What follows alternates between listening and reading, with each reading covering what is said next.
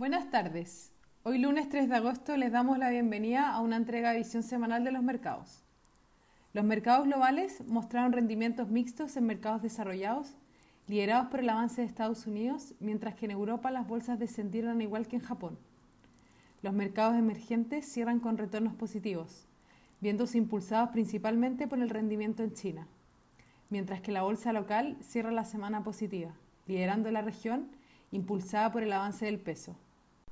Lo anterior se dio en una semana marcada por la depreciación del dólar a nivel global, completando una racha de seis semanas consecutivas a la baja, sumando una nueva caída luego de la reunión de la Fed en donde se mantuvo su tono expansivo, reiterando su compromiso con todos los recursos a su alcance para apoyar la recuperación.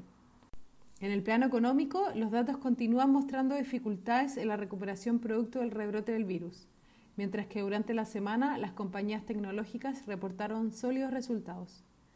Para esta semana, los principales eventos económicos sobre los que se centrará la atención de los inversionistas incluyen en Estados Unidos la tasa de desempleo de julio esperándose un descenso con respecto al mes anterior ubicándose en 10,5%. A nivel local se espera el IMASEC de junio anticipándose un registro de menos 16,1%. Muchas gracias por habernos escuchado el día de hoy los esperamos el lunes en una próxima edición.